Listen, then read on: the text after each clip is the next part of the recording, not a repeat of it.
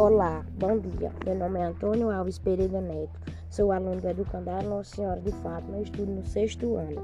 Hoje eu vim falar um pouco da minha entrevista. Atualmente, as escolas são bem mais modernas.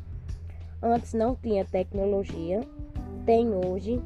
Antes a gente ia caminhando ou às vezes de bicicleta. Estudei escolas no sítio. Tudo era assim, não tinha bolsa, era um, era um caderno e um lápis, uma borracha. A merenda era uma delícia. Leite de posto, sanduíche, cuscuz com carne de charque e assim éramos.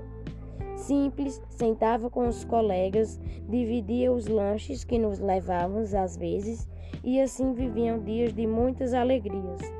Tinha os melhores professores e diretores, tempos de farturas, de diversão, e assim era a vida de cada ser nos tempos de antes.